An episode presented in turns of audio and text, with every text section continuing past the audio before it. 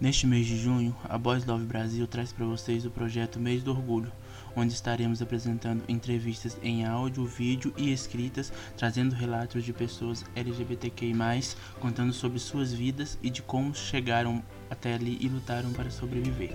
Boys Love Brasil, ame quem você é. www.boyslovebrasil.com Boa noite a todos. Aqui é a Aline da Boys Love Brasil e hoje eu vou entrevistar o Fechá para ele nos contar um pouco como é para ele ser indígena e LGBT. E também quem vai estar na nossa conversa vai ser a Vika, também da Boslavo Brasil, que estará aqui para discutir e tirar as, as dúvidas dela. Então, por favor, os dois se apresentem. Oi, boa, boa noite. É, eu me chamo Fechal Eué, Tapuia Guajajara Veríssimo, mas pode chamar só de Fechá mesmo. Tenho 21 anos, uh, sou estudante ou acadêmico de Ciências Sociais pela UNB é, e liderança jovem do Santuário Sagrado dos Pajés aqui em Brasília. E muito obrigado pelo convite, primeiramente. É, acho que é isso. Olá, eu sou a Vika, colunista da, do Love Brasil, e estou participando das entrevistas também e estou bem contente de poder estar tá participando dessa entrevista e tirar algumas dúvidas, não só minha, como de outras pessoas, para que a gente possa conhecer mais a cultura indígena e LGBT. E é isso, obrigada. Muito bem. Ah, para eu que esqueci de comentar sozinha aqui, eu também sou indígena e sou Baniwa. Então, hoje, é, eu vou começar as perguntas para o Fetiá. Aí você vai respondendo como achar melhor responder. Quem é você dentro da sigla, da sigla LGBTQIA? Então, essa é uma incógnita muito grande até para mim. É, eu me identifico como gay, né? Tipo, enfim, é, sou gay até então, mas é, o meu leque de possibilidades está abrindo, assim, sobre, sobre os meus próprios gostos, que eu, que eu assim, as minhas atrações, é, as pessoas que me chamam atenção, enfim. É, eu estou descobrindo um pouco mais uh, o lado da pansexualidade. Não, não tenho um espaço para falar sobre, porque eu não me identifico como pan.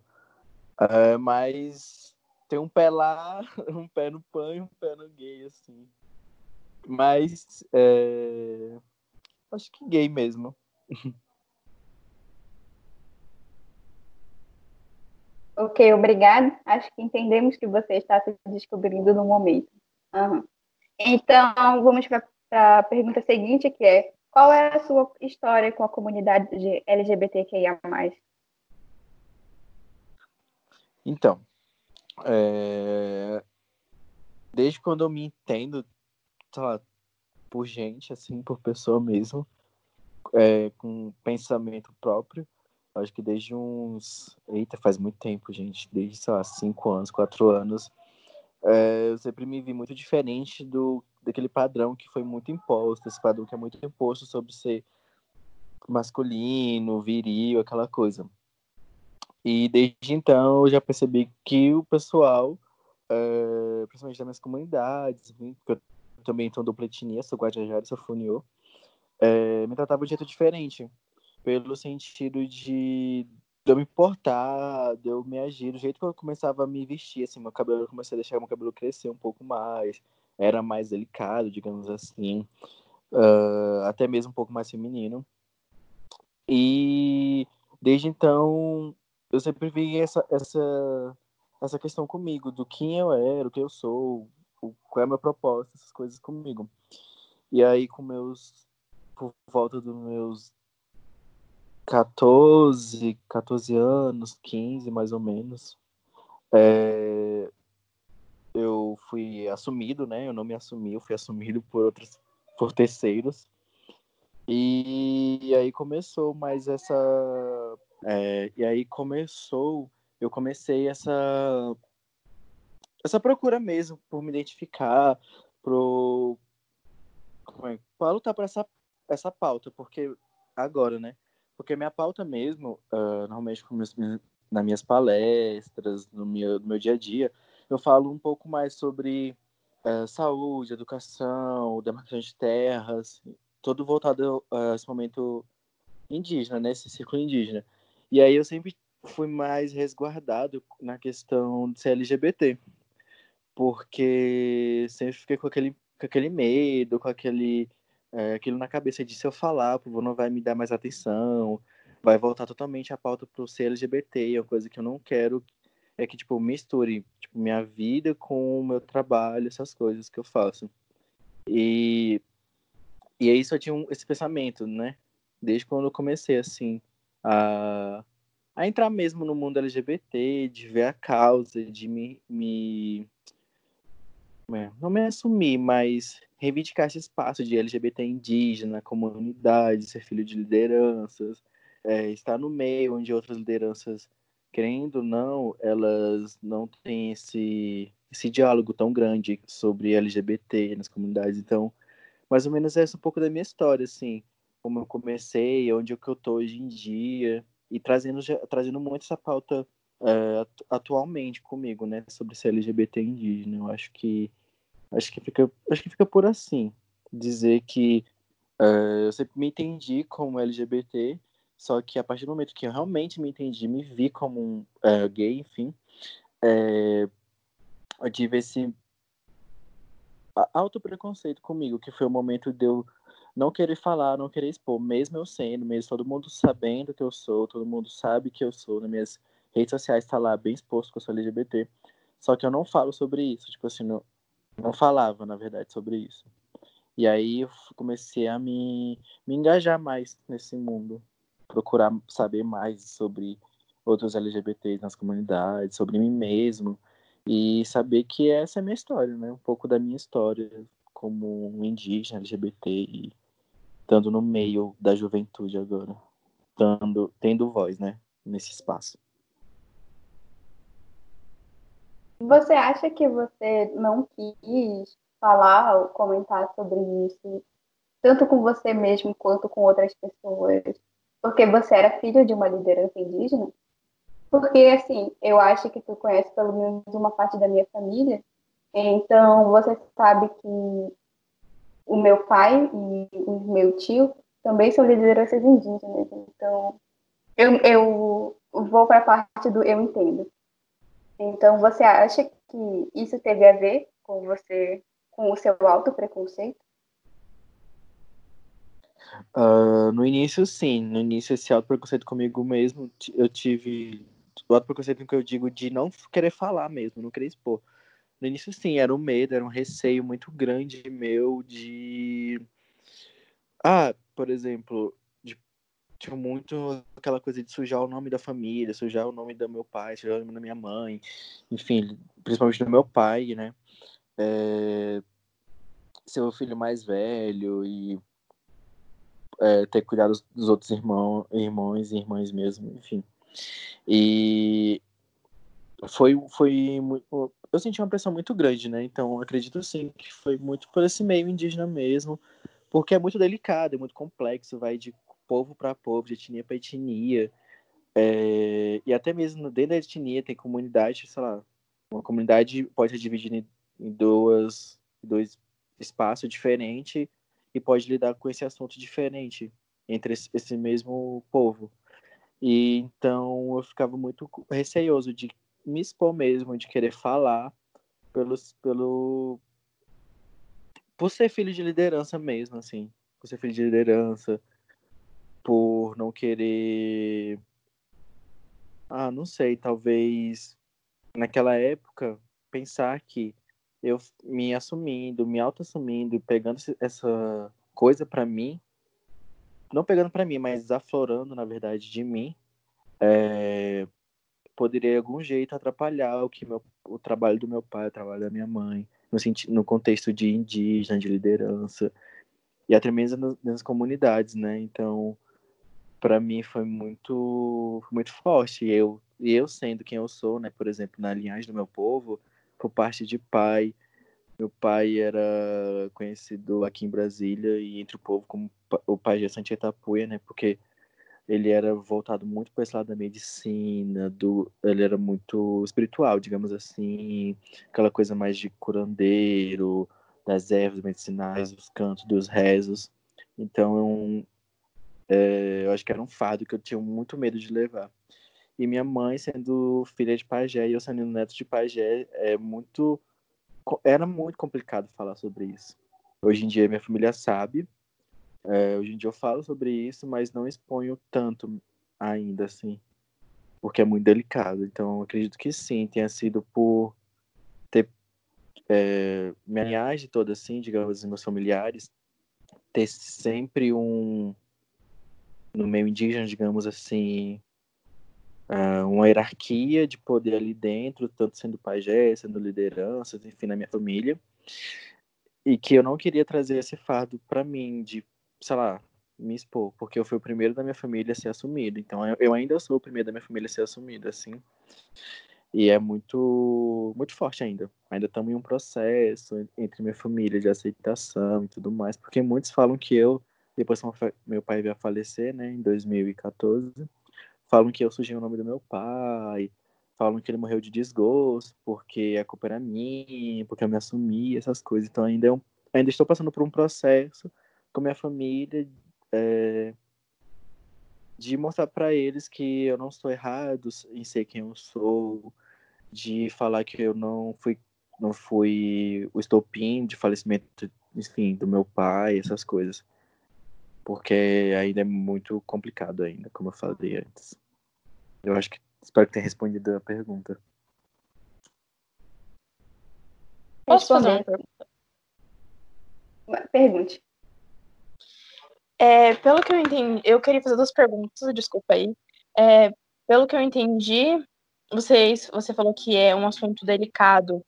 É, seria mais fácil, então, caso você não fosse de uma família é, de liderança? Desculpa, gente, eu não sei muito como me referir a, a vocês, indígenas, tipo, quando eu quero dizer de alguma hierarquia ou algo do tipo, porque eu sou muito ignorante no assunto, não conheço quase nada sobre a cultura de vocês. É, seria mais fácil, então, para uma pessoa que ela não é, sei lá, tão poderosa assim? E a minha outra pergunta seria se tem. É, como você falou que é um assunto delicado, é, então estou supondo que não seja tão normal é, e não tenha tanta aceitação de pessoas LGBTs na, nessa na cultura de vocês. É, em algumas religiões, como o cristianismo, é, tem uma explicação né, na Bíblia por que, que homossexuais e LGBTs é errado, né? Entre aspas, errado. É, na cultura de vocês, existe alguma explicação por, é, querendo dizer que seja errado fazer parte da comunidade LGBT? Um momento. Agora você está perguntando para mim para ele ou só para ele? Porque a minha etnia é diferente da etnia dele. É, a, a, segunda pergunta, quanto a essas explicações, se explicações é, querendo dizer que é errado ou não ser LGBT, que ia mais, seria para vocês dois. E quanto a eu acho que as duas partes para vocês dois. Se você conseguir responder a primeira também, Aline. Pode, pode responder é, para ela a primeira e a segunda pergunta, e depois eu respondo também a segunda pergunta. Ok, então, como eu falei, é... como eu falei, não é que seja mais fácil é... ou mais difícil ser de família X ou família Y. É, eu tô falando de, por ser no meu contexto, é, foi, é muito complicado. Hoje em dia, eu falo isso quando eu tinha, sei lá, 13, 12 anos, 11 anos, muito tempo atrás. Não muito tempo, mas enfim. Hoje em dia temos uma abertura maior para poder falar, para poder, por exemplo, na minha comunidade, entre. É, independente de ser na comunidade da minha mãe ou do meu pai, é, a gente hoje em dia consegue falar, ter essa abertura, sendo lésbica, gay, enfim, enfim, travesti e outra, outras coisas.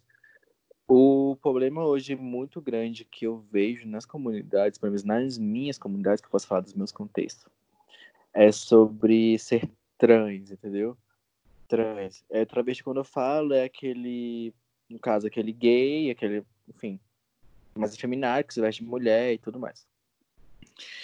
É, eu acredito que atualmente, agora, realmente, atualmente, no século que a gente está, no ano que a gente está, conseguimos falar um pouco mais sobre isso, ter abertura maior é, para ter esse, esse espaço. Então, independente de eu ser da família que eu sou, é, é, eu tenho amigos que não são da minha família, claro, no fim dessa linhagem, digamos assim, mas isso não influencia tanto. É mais para aqueles status mesmo da família, do, dos seus anciões da sua família, que, que a gente respeita muito é, que já, já são assumidos, ainda mais na minha comunidade, lá em União, né? Tem muitos LGBTs na comunidade. Muitos não, mas, tipo assim, tem uma porcentagem grande. É, e eles estão com isso agora, trazendo essa fala um pouco mais, trazendo esse, esse pouco mais o debate de ser indígena LGBT para dentro da comunidade, que ainda tem aquele, com, aquele é, contraponto, né? Que é o indígena LGBT que está no contexto urbano, o indígena LGBT que está dentro da comunidade, entendeu? Que muitas coisas a gente não pode sair, por exemplo, eu que estou estudando na cidade, moro atualmente em Brasília, não posso pegar uma coisa que eu escuto aqui como verdade e levar para a comunidade, porque chegando lá são outras vivências, são outros contextos. Então, é, antigamente foi difícil, sim, foi difícil atualmente, é, como eu falei, estamos tendo um contato maior, podemos falar, podemos ser quem, nós, quem somos, mas sempre respeitando os anciões, uh, o, que é, o que é nos ensinado hoje em dia, entendeu? Acho que é basicamente isso. Eu não lembro muito bem da segunda pergunta, mas eu acho que eu tenho, eu acho que eu consegui responder, não, não tenho certeza. A segunda pergunta é, havia sido é, que na igreja cristãs, por exemplo, há uma explicação na Bíblia, né? E as pessoas usam isso é, muitas vezes para falar que ser homossexual, ser LGBT é errado, sabe? Eles usam isso, uma explicação da Bíblia que Deus não aceita, ok. É, existe isso na comunidade indígena que vocês pertencem ou que vocês conhecem? Alguma explicação também, crenças, né? Que explicam por que seria errado você ser LGBT, você querer trocar é, não querer trocar, você não se aceitar de um sexo e se identificar com o outro, essas coisas, sabe? Ah, entendi. Então, é, eu não, não, falo muito sobre o contexto trans, até porque eu não conheço tantos trans, principalmente na minha comunidade. É, de uma eu não conheço, Guajajara eu desconheço que, que tem algum trans, pode ser que tenha, mas eu não conheço, não posso falar sobre transexualidade no meio Guajajara. Funiô eu conheço um caso, é, que é bem complexo, assim. Mas, no geral, uh, no meu ponto de vista, o que eu estudo, o que eu já ouvi falar antigamente, as, as, enfim, o meu povo te, tinha, sim, homossexuais, enfim, LGBTs antigamente, bem antes da época do descobrimento, ou que eu chamo da invasão, né? Só que com a vinda do, do catolicismo, do evangeli, evangelismo, evangelização, é, trouxe muito isso, trouxe do que era errado, trouxe muito aquela ideia eurocêntrica do homem, da mulher, de uma família tradicional, é, do que era, do que, por exemplo, do, do homem que é mais feminino, ser uma coisa, ser um demônio, por exemplo, ser um espírito ruim que habita aquele corpo. E acabou que a partir desse processo, que até hoje é, tem, né, de colonização, de catequização dos povos indígenas e da e dessa mesmo, digamos que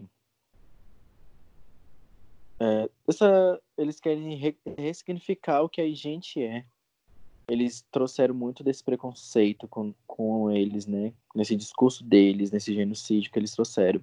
Então, eu acredito sim que as enfim, outras religiões que não sendo a religião indígena, não vou citar um X ou Y, mas uma religião é, que não seja indígena, influenciou muito. Por exemplo, evangeliza, essa, esse processo de evangelização dos indígenas, esse processo de catequese dos indígenas é, trouxe muito essa ideia do, da Bíblia, do, do que é errado, do homossexual ser errado, do alésbico ser errado, do LGBT ser errado naquele meio, entendeu?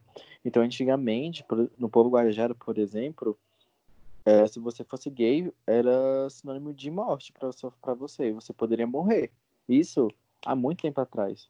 Você poderia morrer, entendeu?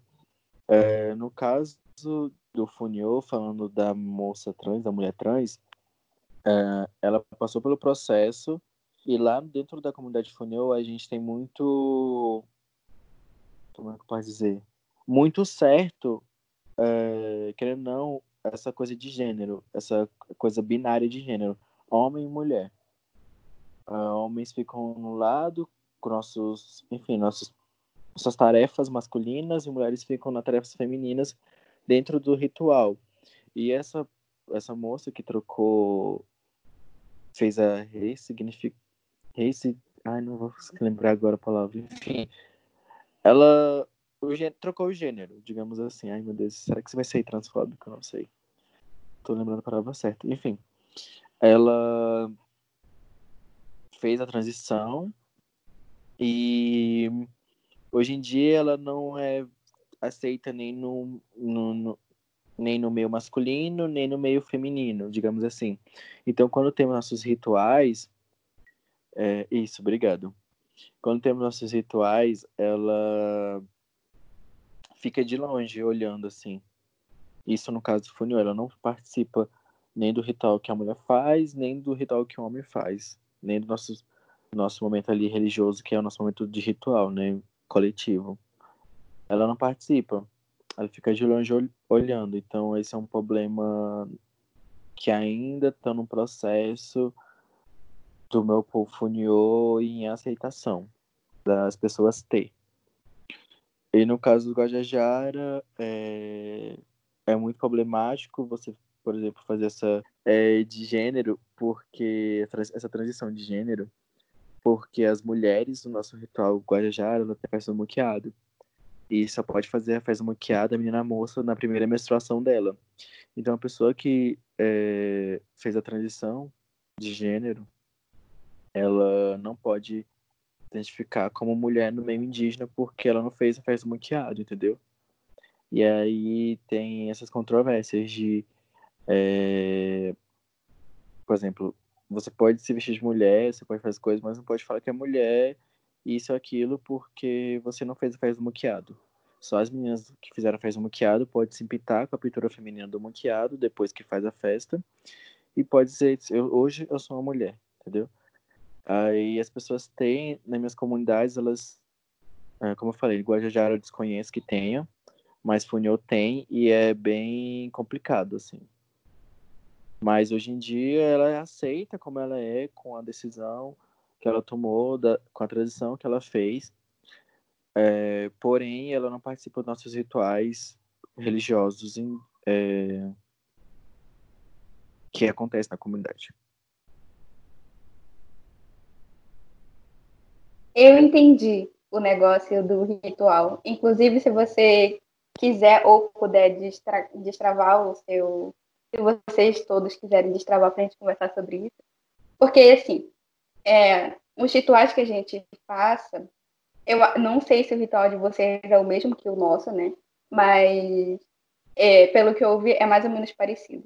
Quando os, os meninos completam 12 anos, eles deixam de ser meninos. Então, eles são separados e são preparados para passar por um ritual para eles poderem se denominar homens e futuramente poderem se casar. É, no nosso ritual, no caso, eles, eles são separados numa casinha e ficam lá por um mês.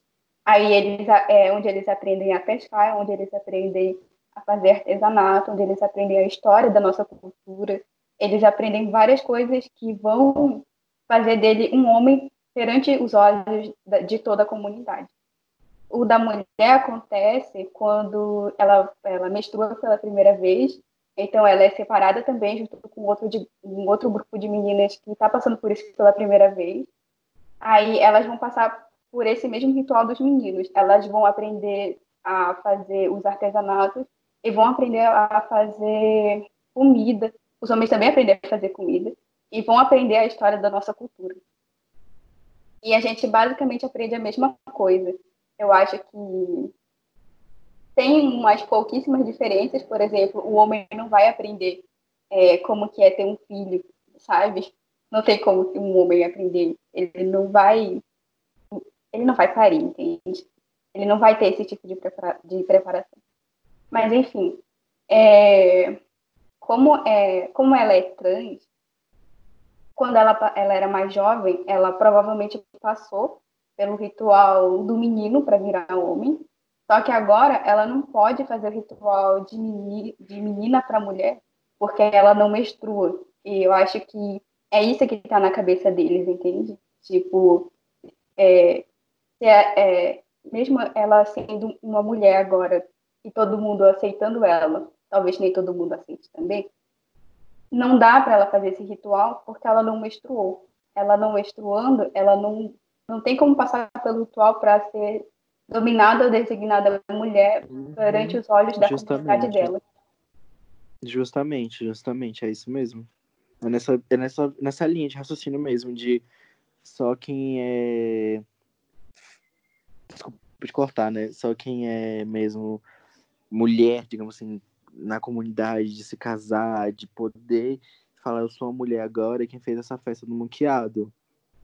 É, e não pessoas ter, porque pessoas ter na transição não mestrou, entendeu? Então é muito disso mesmo que você falou. É muito isso mesmo. Aí, é, é basicamente isso, entende? Hum.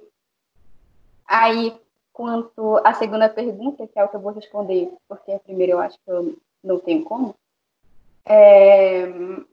Não, eu tenho sim.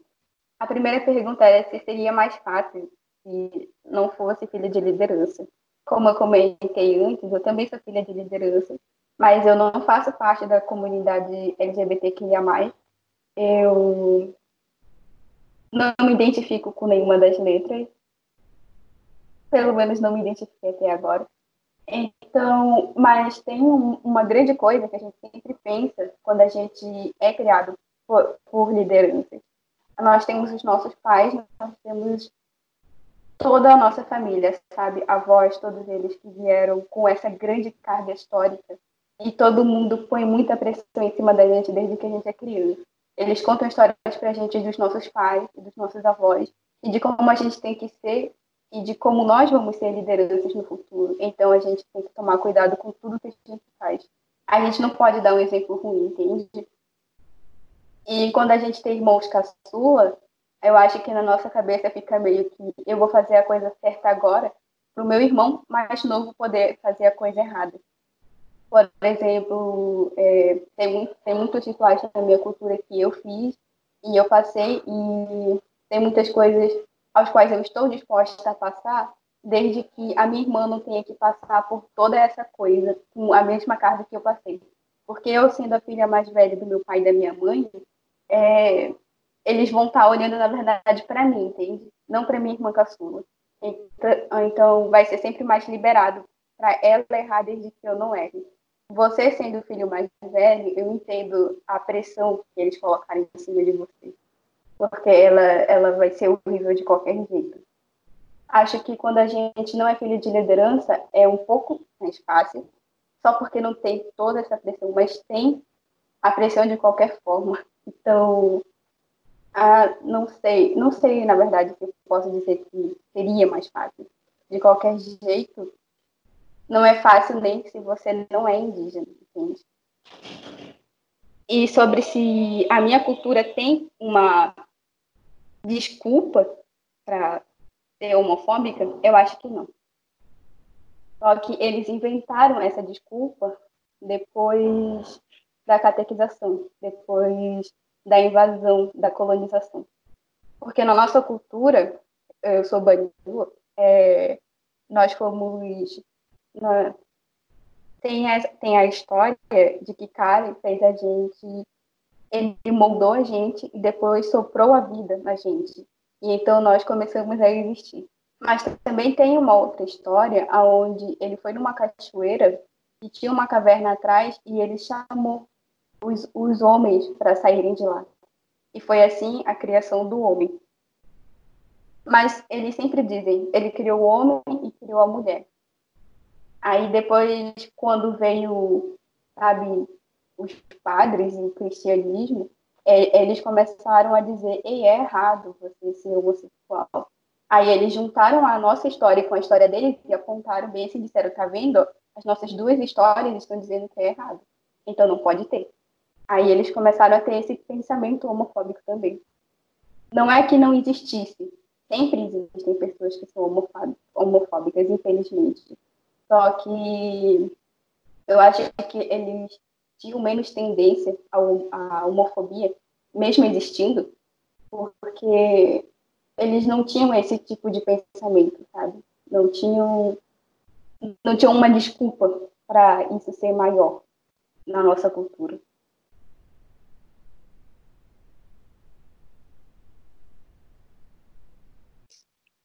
Entendi. É, eu vi vocês falando e é, pelo que parece, né? É, parece que dentro das comunidades indígenas o preconceito seria menor.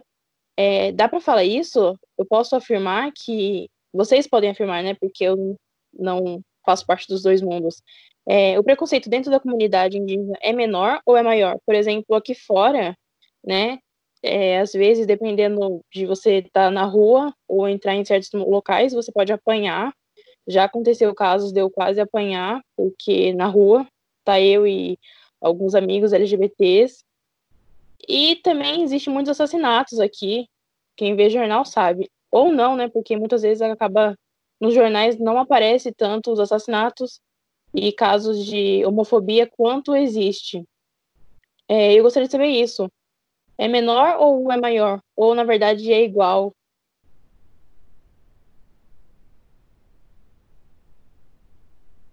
Eu nunca vi os números, eu vou admitir que eu nunca vi os dados, mas eu sei que também dentro das comunidades, na verdade, eu acho que tem bastante gente que mata pessoas por elas serem homossexuais. Porque é como eu disse, independente da nossa cultura ou não, e mesmo no passado e atualmente, existe a homofobia dentro da comunidade. Então tem gente que mata assim. O que é muito triste, sabe? E é, nas comunidades um pouco mais fechadas, que não têm tanto acesso à informação como essas que estão mais perto da cidade, tem mais ainda. Porque, sabe, eu não, eu não sei explicar. Elas têm uma base muito religiosa como eu falei antes, misturando isso com a nossa cultura de um jeito torto, eles dizem é errado. E aí a homofobia deles é mais forte e elas acabam matando. É... Tem também questões religiosas, por exemplo, se eu sou de uma comunidade católica, meu vizinho é de uma comunidade evangélica. Eu atravessei da minha comunidade evangélica para essa católica acidentalmente. E eles vão me matar por isso. Isso nas comunidades mais isoladas, então existe esse tipo de coisa, entende? Não, mas eu não sei dizer se é menor ou não. É, eu também, os dados que eu sei são pouquíssimos, assim, não chega a ser coisas tão relevantes. Uh, mas eu sei que acredito que não seja tão mais forte como na, por exemplo, na, no meio urbano, nas cidades grandes. Mas sim, existe o preconceito, existe a agressão física em, alguns, em alguns casos, existe a exclusão daquela pessoa, daquele indivíduo LGBT em alguns casos. É... E aí, como eu falei, né, como a gente falou, varia muito de etnia para etnia, comunidade para comunidade, aldeia para aldeia, porque somos 300, um pouco mais 305 povos, então, tipo assim, é muito abrangente eu falar. Mas o que eu sei é que existe sim esse preconceito, não é uma coisa velada, é... mas não, não chego a dizer que seja pior do que a cidade. Porque acredito que quando você sai da comunidade vem para a cidade sendo LGBT é bem mais pior você ser indígena LGBT na cidade do que dentro da comunidade. Eu acredito que você vai sofrer mais fora da sua comunidade. Mas claro que dentro da comunidade também vai ter aqueles processos de uh, da homofobia, da LGBTfobia contra você, vai ter aqueles processos, como eu falei, da exclusão, e enfim, outros processos que com certeza vai vir. É, além das piadinhas e da, meio que você vira chacota, alguma coisa, algo nesse nível, assim, de, de, eh, de se tornar piada, algo nesse, nesse intuito. É, uh, hoje em dia, eu, tô, eu já passei por isso, né? Eu já fui muito taxado, já tiraram muita sarro da minha cara, digamos assim, fizeram muito piadinha comigo quando era menor. Só que hoje em dia não, não mais. Não, não, não vejo mais falando, não vejo mais processo. Eu já passei por esse processo de exclusão, por isso que eu falo muito disso. É, quando meu pai veio a falecer, é, minha família praticamente me excluiu toda. Tem casas que eu não entro hoje em dia, que eu sou proibido de entrar da minha família, por esse processo de exclusão de eu ser LGBT, no caso. Então, eu esse projeto de exclusão eu sei que existe, mas agora eu não posso falar se é pior ou é igual ou é menor do que a cidade. Mas esse é meu ponto de vista. Eu acredito que uh, atualmente não seja tão pior. Mas como eu tenho duas etnias, eu acho que entre umas delas era foi mais perigoso ser LGBT antes, que é, era mortal ser LGBT. Você realmente falava, ah, eu vou assumir isso agora e daqui a dois, três dias você era encontrado morto, por exemplo, entendeu? Hum, eu acho que é isso.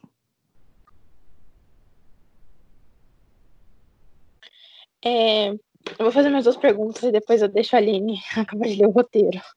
Desculpa pelas perguntas. É, a igreja, antigamente, né, ela punia LGBTs, punia com morte e acredito com outros tipos de tortura. É, existe isso na comunidade de vocês? Eu não vou perguntar em todas, né? Porque vocês falaram que, como ele falou, desculpa, eu esqueci o seu nome. É, Fatché? Ah, desculpa, nem vou falar porque deve ter pronunciado errado. Fechá. Fechá. Isso, Fechá. É como, como o Fechá disse, existe mais de 300 povos então, eu não vou ficar perguntando de todos, né? Mas os de vocês, existia punições também ou não existe? Ou ainda existe, caso existisse? E é muito, não é comum, entre aspas, mas acontece, né? É aquela cura gay, né? Das pessoas tentarem fazer, existe até o estupro coletivo co coletivo não, desculpa, corretivo, onde as meninas são estupradas para que possam virar hétero, né? Existe é, forma de cura, entre aspas, para alguém que é LGBT ou punições caso a pessoa fale que é LGBT?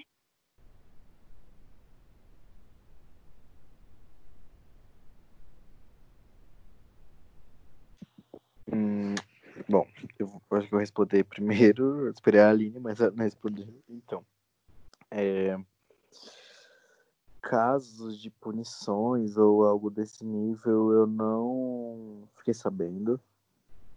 Tem relatos assim, antigamente, coisa da época do meu pai, quando ele era mais novo, da época da minha mãe, quando ela era mais nova, assim, bem mais nova, que acontecia, por exemplo, se Na do meu pai, eu nunca vi nenhum relato assim de ser espancado, algo do tipo.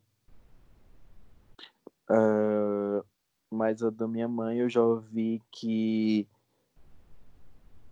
que a pessoa apanhava, que uh, no mais grave uh, nível de punição para aquilo, né? Para aquilo no sentido de naquele tempo era aquele, aquela doença, aquele problema, uh, no caso do, de mulheres, uh, eu não, não via muito. Mas agora gays eu já eu, eu fiquei sabendo de pessoas que apanhavam de, no meio da comunidade, eram humilhadas mesmo, né? E eu fiquei sabendo de um caso, eu nem sei se é real, na verdade, assim, provavelmente seja que fia, enfiaram, tipo, mais um pedaço de madeira, uma estaca, não sei, na, no ano de um, de um LGBT, um gay, na, antigamente, assim, bem antigamente. É, minha mãe conta essa história pra mim, quando ela era menina, que ela ficou sabendo disso, então...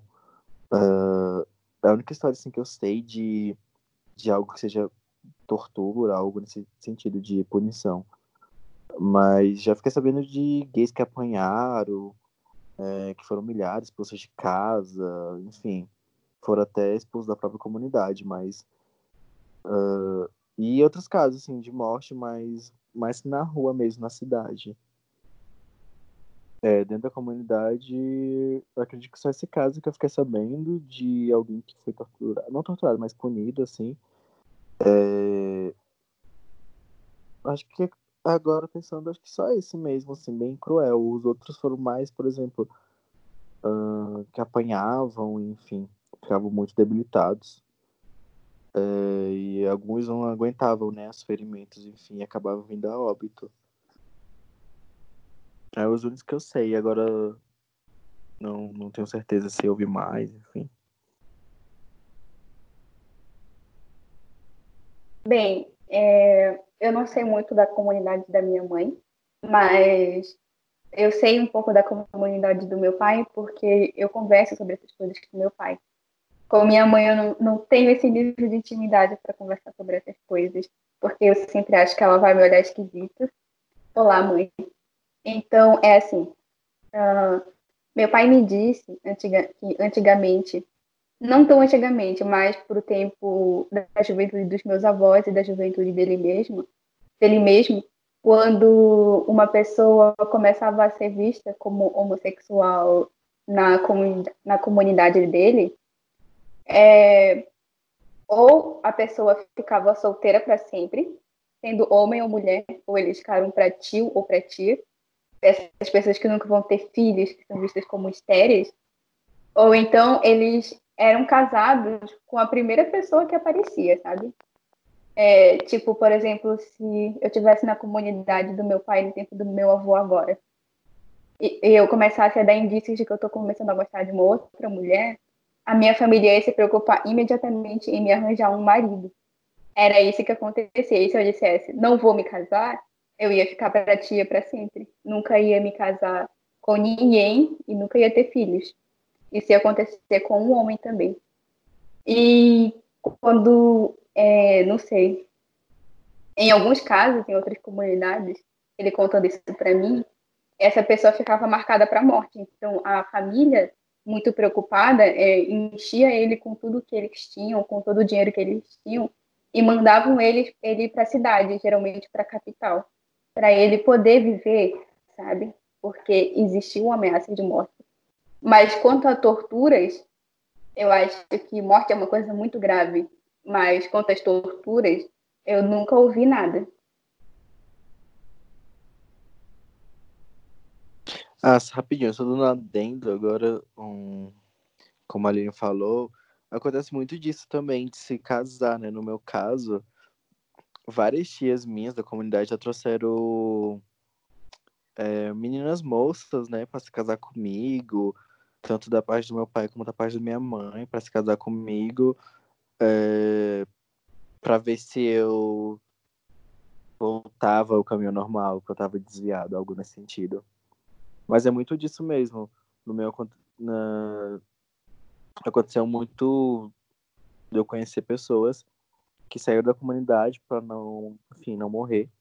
E hoje em dia, e moro hoje em dia fora da comunidade, só que hoje em dia tenho um contato de poder voltar para a comunidade, falar, conversar com o pessoal, mas não moram lá, moram na cidade. Também, né? Então, eu vou seguir com o roteiro agora. É, você já falou um pouco sobre isso, mas eu vou perguntar mesmo assim. Petia, você já se assumiu? Se sim, como foi? Essa pergunta, toda vez quando eu, quando eu li, né, no, enfim, no termo, eu achei muito, muito engraçado, assim é problemática, no sentido assim, não era pra ser cômico, mas eu acho cômico porque no meu caso foi muito engraçado, assim. Aconteceu muito aleatório. Eu, como eu falei, eu não me assumi, eu fui assumido por terceiros, no caso, por meu irmão. Meu irmão, antes de eu me assumir, a gente era bem próximo. Dele me assumir, na verdade, a gente era muito íntimos, muito, tipo, meu melhor amigo. E aí, uh, um, não, não, lembro se foi no domingo, enfim, foi no final de semana, acredito que seja no domingo. Teve um almoço, assim, e meu irmão simplesmente no meio da, da refeição, né? Tinha uns amigos do meu pai, enfim. Simplesmente falou, ah, seu filho é viado. E saiu. E aí minha mãe perguntou se eu era e eu só não respondi nada. Aí deixou por isso, né? Ficou por isso. E aí, muito tempo depois, depois que, meu, que a irmã tinha falado, muito tempo não, tipo assim, uns meses, alguns meses depois, é... meu... Algum, algum tempo depois, né, é, eu criei um Facebook, e aí meu amigo fez umas correntes, essas correntes de, tipo, ah, responder um comentário aleatório e era uma pegadinha, por exemplo. E aí eu coloquei no Facebook a resposta, tipo assim, pagando, né, a, a, na brincadeira. Aí eu botei, ah, eu sou gay. Eu não, eu sou. É, foi gay ou sou viado? Não lembro agora. Mas foi alguma coisa assim no meu Facebook. E aí, velho, choveu comentários da minha família. Eu já sabia, não sei o que, você não esconder de nada, você não esconder de ninguém, não sei o que. E aí, meu irmão, mais uma vez, pegou esse comentário, tirou. Naquela época não tirou, não sei se ele tinha tirado print, assim. É... E aí ele pegou esse, esse, esse, esse post que eu fiz no Facebook naquela época, tipo, nossa, velho, sei lá, uns sete anos atrás, sete, não sei, agora, oito anos atrás, ou alguma coisa assim. Não lembro, não tenho certeza. É... Ele mostrou pra minha mãe. Minha mãe, tipo assim, ah, meu filho, não sei o que, você é gay, você, você não pode é, ser gay, não sei o que, não sei o que. Aí depois minha mãe chorou, chorou, aí depois ela me abraçou e falou, ai, eu falei isso tudo, mas eu te amo. Aí veio o momento da aceitação, né, da minha mãe e tal. Eu te amo, seja como, é, seja... Enfim, ela falou escolha, né, seja a escolha que você quiser pra sua vida e tal eu você vai te amar, mas eu também de você apanhar na rua. Ela falou falou para mim, eu lembro muito nitidamente, como se fosse hoje mesmo, assim. Ela falou assim: Eu só quero duas coisas. Quero que você não se vista de mulher, não sei porquê. E a segunda, ela falou que não. Que ela não queria ser presa. Aí eu falei: Por quê? Aí ela falou: Ah, porque se alguém te bater na rua, você é obrigada a ir matar a pessoa. E aí. E aí foi, foi isso, mais ou menos, o jeito que eu me assumi, assim. Que meu, o meu irmão me assumiu. Aí, pegando o gancho da pergunta também, eu meu irmão me assumiu porque a gente tinha brigado.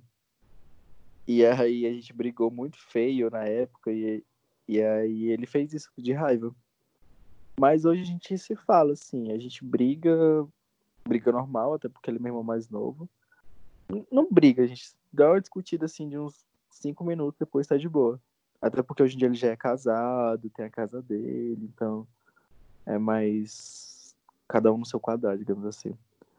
Uh, mas foi por causa de uma briga que a gente teve uh, por besteira e acabou dando que dando nessa momento que eu me assumi. Foi meio difícil, assim. Eu apanhei, assim, umas três vezes depois, mas fui bem tranquilo. É, não chorei porque eu nunca vi isso como como eu sendo uma pessoa errada, eu nunca me vi como uma pessoa errada, tendo sendo LGBT, sendo gay. Então, é, não chorei na hora que apanhei ali, na, na hora da minha taca, né, da minha pisa. E meu pai, ele faleceu e eu nunca me assumi para ele.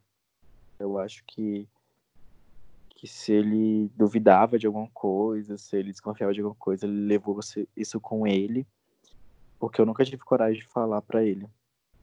Nunca cheguei pro meu pai e falei, eu sou isso, eu sou aquilo.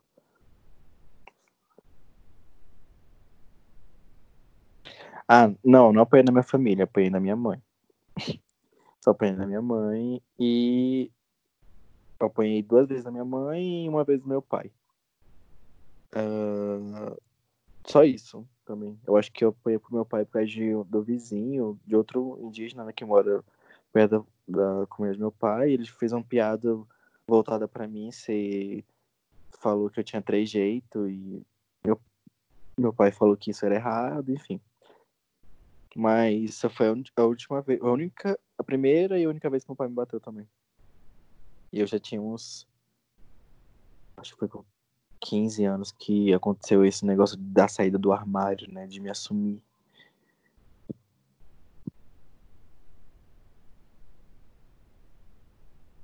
Então vamos para a próxima pergunta. Qual foi o momento mais difícil e o momento mais feliz que você teve enquanto indígena LGBT? O momento mais difícil enquanto indígena LGBT foi quando meu pai faleceu.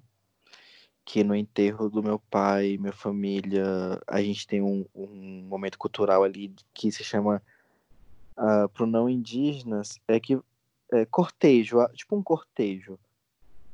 É, chama cortejo, sim, no pé da letra, que é o momento que você pega o caixão e vai andando e cantando as músicas e fazendo ritual, os cantos de reza e tudo.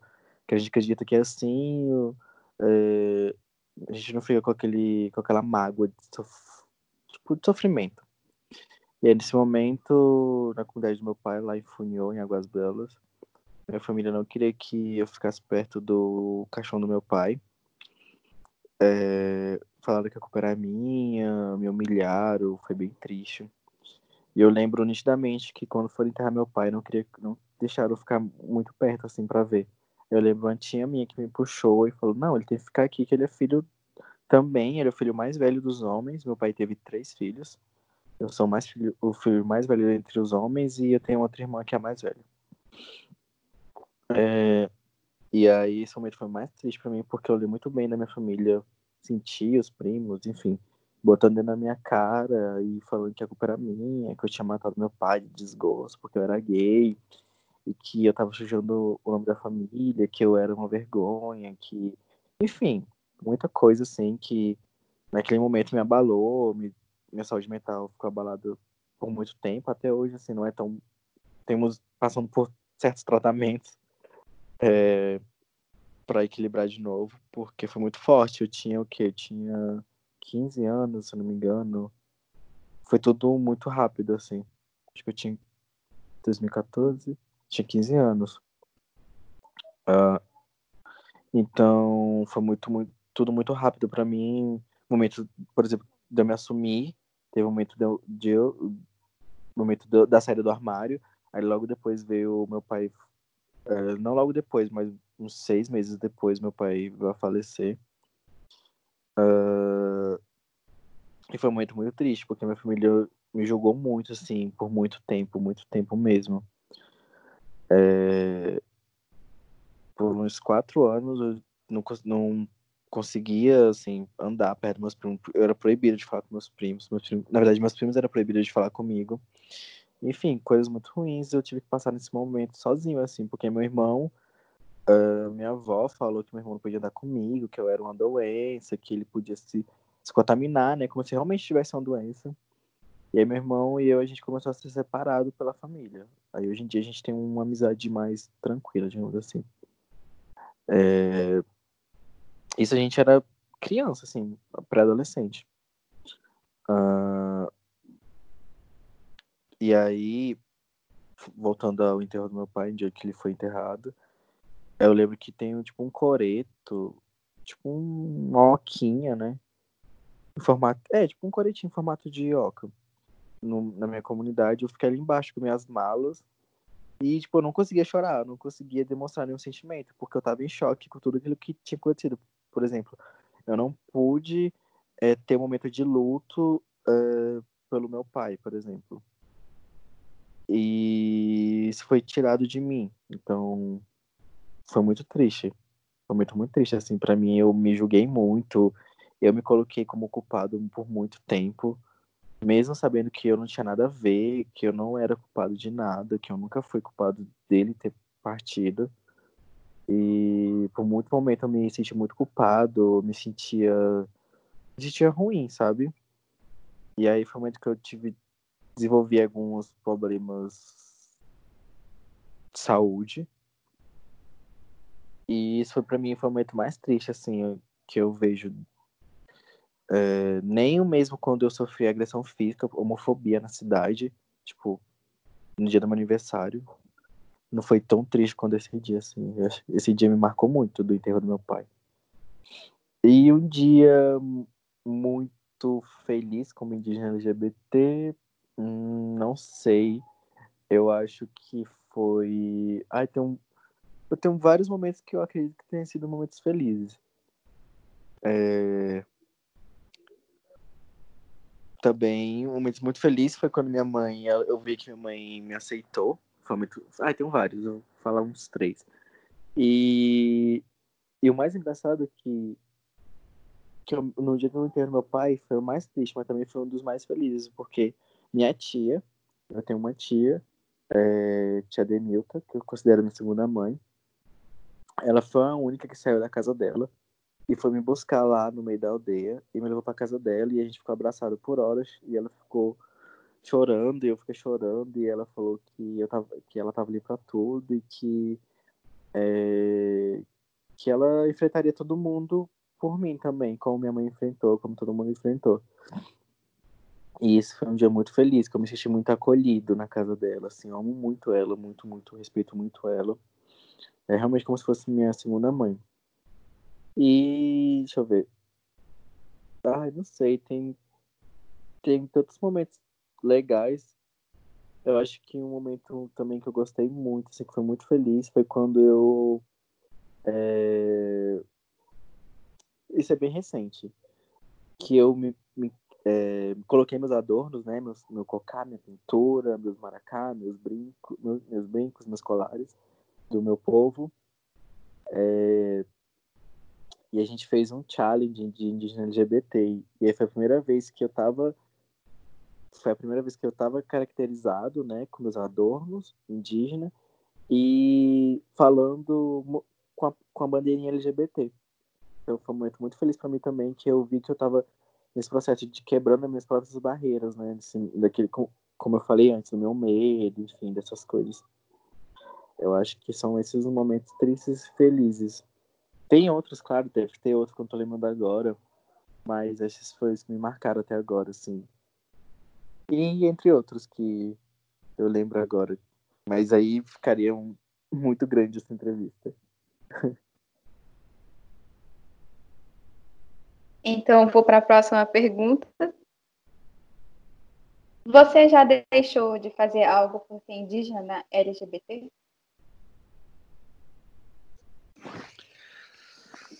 Se eu já deixei de fazer algo. Uh, eu acho que não por ser indígena.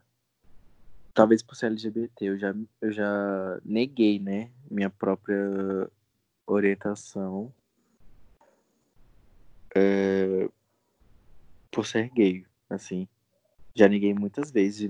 Quando perguntavam, eu falava, não, não sou gay, não, não sei o que, não sei o que. E mas acho que eu nunca deixei de fazer nada. Tá, não, minto, minto. Já, já sim, já deixei de, de ir em uma palestra, dar uma palestra que era sobre indígena LGBT, porque eu não tive coragem. Eu me tremia, eu passei mal. Foi logo no início, quando comecei a dar palestra, assim. Foi logo no início, eu tinha uns 17, 16 anos mais ou menos. Então, eu já deixei sim de fazer alguma coisa por ser indígena LGBT já.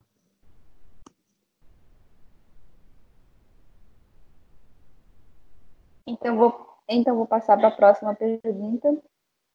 Você acredita que em algum momento o mundo, o mundo aceitará de forma consciente os LGBTQIA+, sendo eles indígenas e, ou, e não indígenas? Assim, é, eu gostaria também que você respondesse não só na questão do mundo, mas primeiro nas nossas comunidades. Se você acha que vai ter um dia em que eles vão aceitar os LGBTQIA+, conscientemente nas comunidades. Eu sei que sempre, sempre vai existir pessoas homofóbicas, mas será que algum dia vai chegar um tempo em que eles vão, vão aceitar conscientemente e respeitar?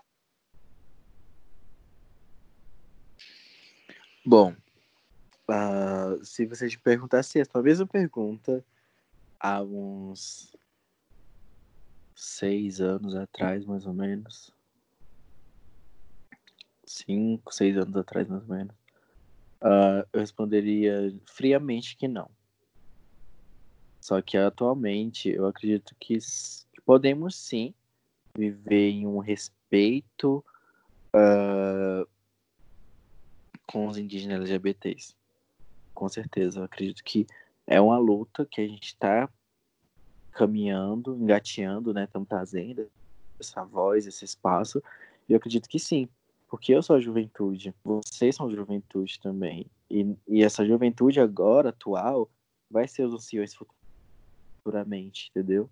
Então, se a gente continuar com isso, trazendo essa, essas pautas de indígenas LGBTs, trazendo da nossa própria base para o meio urbano, é perfeito, porque aí você vai ver que saiu da comunidade aquilo dali e chegou é, na cidade, e não da cidade para a comunidade, como impondo alguma coisa.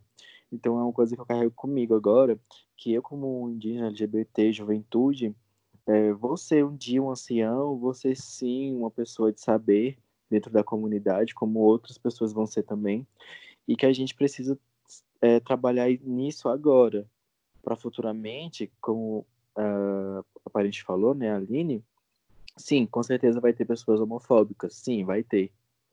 Com certeza vai ter pessoas que não vão aceitar, com certeza vai, não vai. Vai, vai ter pessoas que não vão aceitar, né?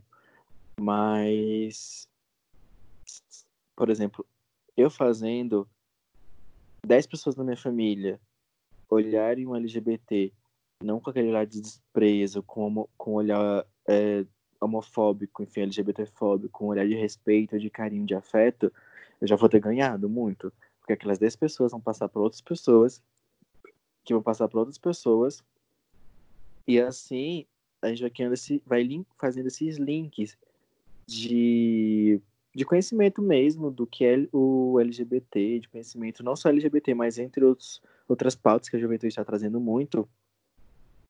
E sem, sem claro, sem desrespeitar uh, nossa ancestralidade, nossas histórias e tudo, mas sim agregar esse, essa parte que nos foi tirada, que foi nossa sexualidade, nossas orientações sexuais.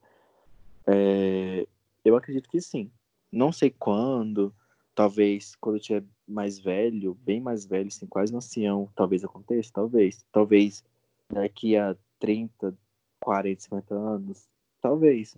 Não, não sabemos, podemos falar em datas, mas acredito que um dia é, vamos poder sim ser quem nós somos sem, sem sofrer por isso. Assim eu espero. Eu espero que realmente isso aconteça.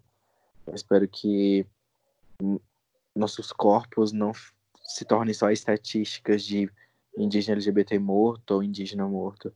mas por homofobia, enfim, ou transfobia também, mas que a gente é, sejamos livres, uh, no sentido de se você quiser ser gay, se você quiser ser lésbica, bi, a pessoa ter, enfim, o que ia mais, né? O mais realmente. Eu acho que um dia talvez isso aconteça. Eu acredito firmemente que isso aconteça, porque é, como voltando, né, a juventude tá trazendo umas pautas assim muito muito importante, sem deixar nossas pautas é, é, gerais de lado, né, que é educação, saúde e demarcação de terras, sem deixar essas pautas de lado, mas sim agregando elas umas com as outras, mesclando essas pautas todas.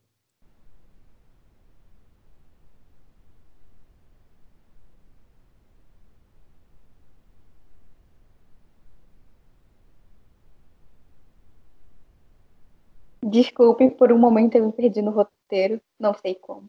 É, qual o seu conselho para quem sofre preconceito, para quem sofre preconceito por ser indígena LGBT? Nossa, isso é muito, muito forte. Porque é muito louco. Eu tava passando por um processo com uns amigos que a gente fez um. Fui convidado a participar de um documentário de indígena LGBT. Se chama Terra Sem Pecado. É, que conta né, um pouquinho da nossa história ali, um pouco do do que são, do que é o, a gente sendo indígena LGBT. E o mais louco é que, tipo, a gente só tá vivendo, vivendo, falando um pouco da nossa vida, falando um pouco das nossas histórias. E as pessoas chegaram para mim parabenizando, falando que eu tinha força, isso tudo, desejando força, mas eu falo, gente, isso é só a minha vida, isso foi o que eu passei, hoje em dia eu tô, tá diferente, hoje em dia estamos em outros processos. E o conselho que eu tento dar, que eu tento levar é, é, o que eu sofri, por exemplo, esse é, esse é o meu conselho pra, que eu carrego comigo, né? Que eu dou para mim mesmo, praticamente todo dia. O que eu sofri, o que eu passei, foi forte, foi triste, foi. Talvez as pessoas não aguentariam, talvez. Só que eu tento transformar toda essa dor que eu carreguei em força energia e para ser quem eu sou hoje em dia, por exemplo. É, se, se aquele fechar de antigamente, de, sei lá, com 15, 12, sei lá, 11 anos atrás, atrás não, anos de idade, é, não fosse forte o suficiente, o Fetiá de hoje em dia, dando essa entrevista aqui agora, não estaria aqui. Eu tenho, plena certeza disso. Que aquele Fetiá, se ele tivesse se, se encolhido, se, se prendido a tudo aquilo que, que ele sofreu, que ele é, que, que eu passei né, no meu corpo em processo me entendendo por verdade e tudo mais. Se eu não tivesse sido forte o suficiente, eu não estaria aqui hoje em dia. E é a coisa que eu, que eu sempre falo, não talvez para um seja besteira, para outro seja algo relevante, mas para mim é pega essa dor que você está sofrendo, eu sei, vai doer, você vai chorar, você não vai falar que não aguenta mais, mas pega essa dor e, e joga em você mesmo. Faz essa dor se tornar força, se tornar algo dentro de você. E eu fiz isso comigo. Eu peguei toda essa dor que eu senti, coloquei bem para dentro assim de mim e falei: não, agora você vai ter que se transformar em alguma coisa. Eu não posso é, sentir essa dor por resto da minha vida. Eu não posso sofrer é, por resto da minha vida. Não, esse não é o destino que eu quero para mim. Eu tenho certeza que esse não é o destino que meus familiares, assim, no caso, as pessoas que gostam de mim, amigos, enfim, é, que é para mim. Aí eu peguei tudo isso e transformei nisso, na militância que eu, hoje em dia eu sou. Peguei os conhecimentos do meu pai, da minha mãe, agreguei os meus conhecimentos, é, me tornei hoje quem eu sou, é, me esforcei muito, é, até porque é, toda a maioria da minha escolaridade, um período da minha escolaridade até chegar na minha faculdade, é, ali no ensino fundamental, foi na cidade. Então, apesar de eu ser indígena, eu era, era indígena LGBT, eu ainda estava na cidade. Então, tipo assim, Eu tinha que me tornar um melhor, porque eu sempre fui o único indígena lá, da, minha, da minha escola, o único indígena da minha faculdade, é, do meu, da minha turma. Até eu chegar no ensino médico, eu descobri que tinha outros indígenas, foi um caminho muito grande até lá. Então eu peguei tudo isso que eu passei, coloquei para mim e me, me tornei hoje quem eu sou, uma pessoa que ainda está em processo, uma pessoa que fala sobre isso abertamente hoje em dia, uma pessoa que bate de frente mesmo com esse preconceito, com essa uh, com homofobia, com com um contexto que não é indígena, digamos assim, é, e que tento levar ao máximo para os meus amigos, para os não indígenas e para os indígenas, um pouco do que é ser indígena LGBT, um pouco do, da nossa força, um pouco do. Como é que posso falar? Um pouco é, da, nossa, da nossa vivência, né? Que são vivências e vivências. Eu acredito que é, é algo necessário, assim, você pegar essa dor, você sentir a dor, sentir a dor é necessário, assim. Porque é, eu acho que assim você vai se tornar mais forte. Foi algo que eu, que eu peguei para mim, assim, eu senti aquela dor, eu me lamentava muito, muito, muito, muito por tudo que aconteceu que, que já tinha acontecido comigo. E chegou um momento que eu falei, não, eu senti essa dor, ela é necessária, então. Mas eu não vou ficar sentindo essa dor para sempre, eu vou fazer essa dor se tornar força, se tornar algo é, para fora de mim, se aflorar para o público externo. É, como é que eu posso falar? O público, o público externo, é, não só do meu povo, mas como, por exemplo, o meio não indígena. E é hoje quem eu sou é a partir disso, desse conselho de pegar essa sua dor e transformar ela em força. Vai doer, vai machucar, mas é, a gente consegue, eu acredito que a gente consegue. Sozinho, a gente não consegue. Por isso que é, fale com alguém mais próximo se você está com esses problemas. Tente procurar algum recurso com um amigo ou algum parente que te apoie nesse momento que são essas pequenas atitudes que, que vão te salvar, velho. Certeza. Tipo assim, eu fui eu realmente é, me sinto uma pessoa muito muito privilegiada porque minha mãe em muito pouco tempo ela ela me aceitou do jeito que eu, que eu sou e, e conheceu o mundo LGBT para me defender também. É, minha tia como eu falei também. É, tive amigos que hoje são para mim são como irmãos e irmãs é, que me apoiaram muito nessa, nesse caminho que eu tenho, que eu luto, nesse caminho que eu tô trilhando agora. Eu acho que esse é um conselho que eu, que eu dou. Pega essa sua dor e transforma ela em força depois. Eu acho que. Eu acredito, não, eu não acho, eu acredito que, que é que foi assim que eu me tornei hoje quem eu sou. Ok. Agora vamos para a última pergunta antes da nossa conversa. Você acompanha nosso projeto, você já nos conhecia antes. E você acredita que um portal como o nosso pode mudar algo na vida de alguém?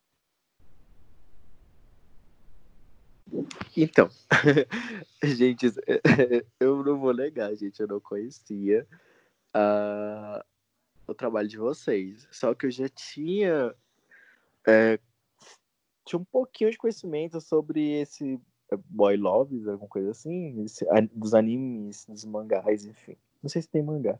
Enfim, porque uma amiga minha, ela, a gente estava conversando sobre isso e ela falou que tinha um, enfim, conteúdos direcionados a isso eu achei muito interessante, já, já dei um, uma olhada e tal, mas assim, muito, muito por cima, assim, sou bem leigo nessa, nessa coisa.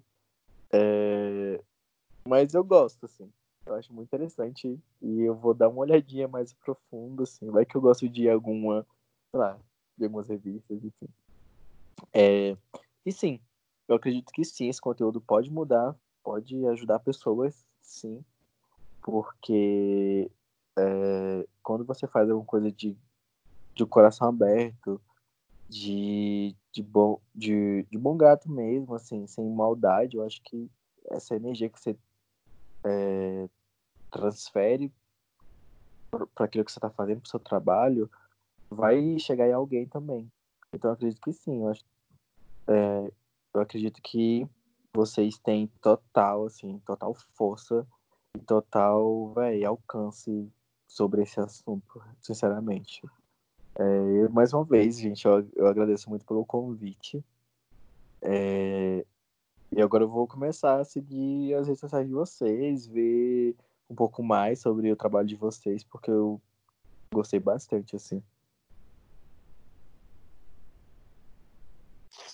É, eu gostaria de fazer uma perguntinha que a gente está fazendo para todo mundo, ou não para todo mundo, mas para a maioria das pessoas que a gente está entrevistando. O ideal seria para todos, né? É, saiu a antes, né? Pessoas LGBTs eram proibidas de doar sangue e agora elas podem fazer a doação. É, o que você acha sobre isso? O que você pensa sobre isso? Sobre a proibição, é claro, né? E sobre o fato de agora a gente poder doar sangue pessoas LGBTs.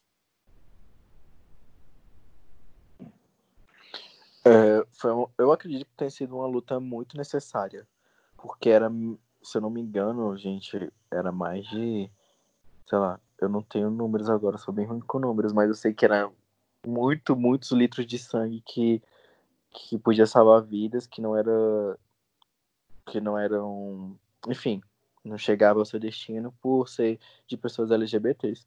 Eu acredito que tenha sido uma luta muito necessária, que vai ajudar vidas, sim, e sobre a proibição, eu não esperava menos de um país como esse, como o nosso, que tem que teve esses problemas políticos até hoje, que está passando atualmente, né? a gente está passando por essa crise, tanto é, crise mundial de saúde, né?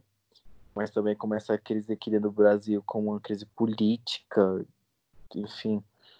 É, acredito que não esperava menos esse país é, não ter, não aceitar sangue de pessoas LGBTs. Mas ainda bem que a gente ganhou, né, essa causa, essa luta aí que eu lembro que é de anos, se eu não me engano. Eu lembro que eu passei por isso uma vez que um amigo, a gente tinha ido, né, eu me queria doar sangue, só que ele não pôde doar sangue, se eu não me engano, quando é LGBT, você não podia doar, não, tinha restrições, né? Eu lembro que era, por exemplo, não podia ter usado nenhum ilícito, alguma coisa ilícita durante mais de seis meses e não ter feito relação sexual com um parceiro ou vários parceiros durante um ano, alguma coisa assim, para poder doar sangue.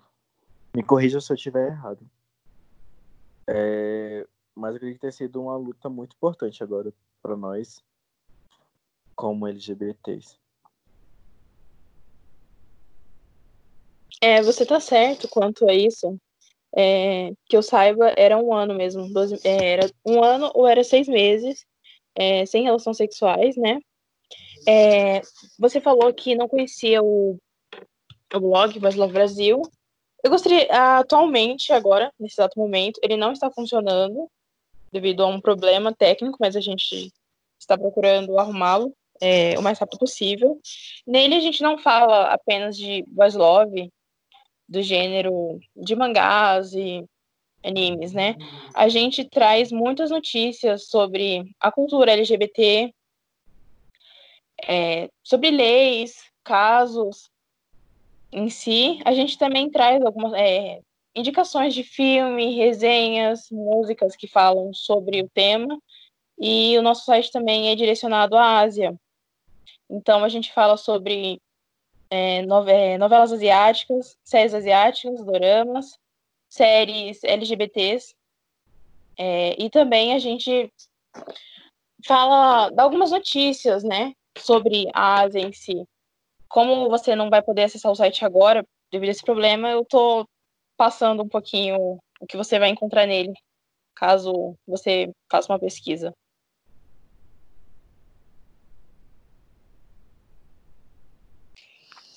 Ah, obrigado, então. Obrigado por informar. É, vamos esperar. Qualquer coisa, tem o número da Aline já. Ela pode me mandar quando o site estiver aberto. E uh, gostaria também de passar, pedir licença para passar minhas redes sociais, para acompanhar um pouquinho do, do que eu faço, um pouquinho do meu, do meu trabalho também, que eu trabalho com, com público, tanto escola, faculdade, enfim, outras instituições, enfim. É, quem quiser me achar no Facebook é Fechá, o é Tapuia. É, vai ser complicado, mas eu vou soletrar. F-E-T-X-A-W-E-W-E T-A-P-U-Y-A Guajajara, né? Como você fala. G-U-A-J-A-J-A-R-A. E no Instagram é Chalaué. Eu acho que é isso. Eu agradeço mais uma vez o convite.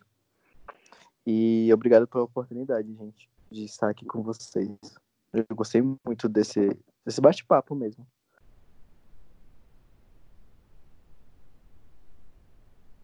E é, e é então, né? É... Mas é, quer fazer mais alguma pergunta, Zica? Alguma dúvida?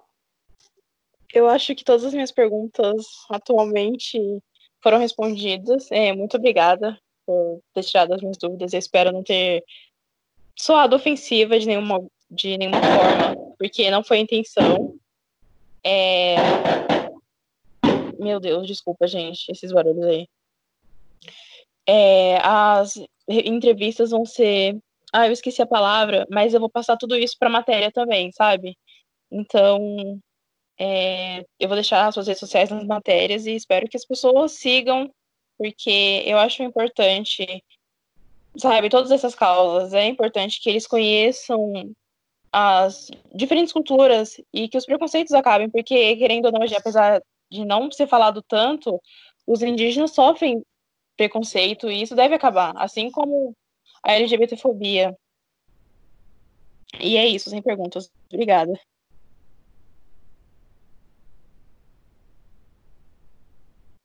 Eu queria fazer mais uma per... eu queria fazer mais uma pergunta é, sobre a questão indígena LGBT de novo. É o tema da entrevista, né? É assim. Eu li uma vez numa matéria que um, uma, um, tinha, tem uma liderança indígena aqui no litoral de São Paulo que ele falou abertamente sobre isso e ele comentou uma vez que, por favor, ignore os gritos se vocês estiverem ouvindo no fundo, que ser indígena LGBT traz um, um duplo preconceito, porque quando nós somos indígenas, nós já sofremos o preconceito natural quando saímos da no... não deveria ser natural, de quando saímos da nossa comunidade, da nossa região, do, de tudo que conhecemos para a cidade, onde a maior parte das pessoas não é indígena. É, aí a gente sofre preconceito. E quando a gente é indígena, LGBT, a gente sofre o duplo preconceito. Primeiro porque somos indígenas, segundo porque somos LGBT. E tem também o fato de que quando a gente está na comunidade, a gente sofre preconceito também por ser LGBT. Porque claramente, né, não vamos sofrer preconceito dentro da nossa comunidade por ser indígena. Então eu queria que você falasse um pouco sobre isso.